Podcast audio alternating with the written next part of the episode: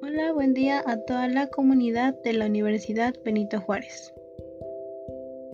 Nuestros nombres son Ana María George Flores y María Guadalupe Torres Reyes. Somos estudiantes del séptimo semestre en psicología. El día de hoy les hablaremos un poco acerca de las diferencias que existen entre el DSM5 y el CIE-10 y finalizaremos mostrando el cómo cada uno de estos muestra un trastorno de manera distinta. Sin más demora, comenzamos. Necesario para poder entrar a fondo con las diferencias el conocer qué es cada uno de estos. Para empezar, hablemos del DSM-5. Este es la quinta edición del Manual de Diagnóstico y Estadístico de los Trastornos Mentales. Fue creado por la Sociedad Americana de Psiquiatría, mejor conocida como APA. Este se basa en datos empíricos y una metodología descriptiva. Está dividido en tres secciones. Son conceptos básicos, criterios y códigos diagnósticos y medidas y modelos emergentes. Por otro lado, también tenemos al CIE-10, que es la clasificación internacional de enfermedades la cual es un sistema y clasificación y codificación de las enfermedades, lesiones y causas de muerte en todo el mundo.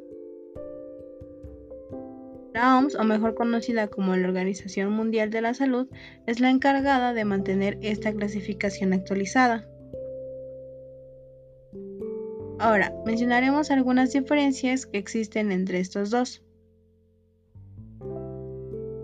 El DSM-5 requiere que el paciente afectado esté limitado por los síntomas. Sin embargo, es un criterio que no aparece en la CIE-10.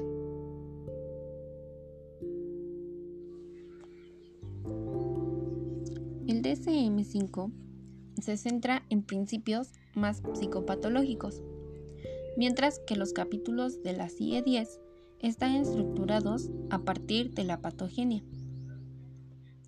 El DSM-5 propone una descripción del funcionamiento actual del paciente a través de cinco ejes, mientras que la CIE-10 solo cuenta con tres ejes. La CIE-10 es descriptiva y diagnóstica con los resultados para cada uno de ellos, mientras que el DSM-5 utiliza los criterios de diagnóstico y es más completo y preciso. Ahora, brindaremos un pequeño ejemplo de cómo es que la misma patología es mostrada de distinta forma en el DSM-5 y la CIE-10. Por un lado, el DSM-5 lo cataloga en la parte de espectro de la esquizofrenia y otros trastornos psicóticos. En el CIE-10 está dentro de F20 esquizofrenia. Por la parte del DSM5, nos desglosa poco a poco la esquizofrenia, así como delirios, alusiones, pensamientos desorganizados, comportamiento motor desorganizado, síntomas negativos y la evaluación por el clínico. Mientras que en la CIE-10 da una pequeña introducción de la esquizofrenia, abarcando un poco de las partes ya mencionadas del DCM5 y parte de desglosar la esquizofrenia a otras, como por ejemplo esquizofrenia paranoide o esquizofrenia hebefrénica. Da información de cada una y también muestra sus excepciones. Asimismo, va desglosando de un tipo de esquizofrenia a otro. Con esto, finalizamos el ejemplo y nuestro podcast esperando fuera de su agrado y la información brindada en este mismo fuera de mucha ayuda. Por su atención, muchas gracias y buen día.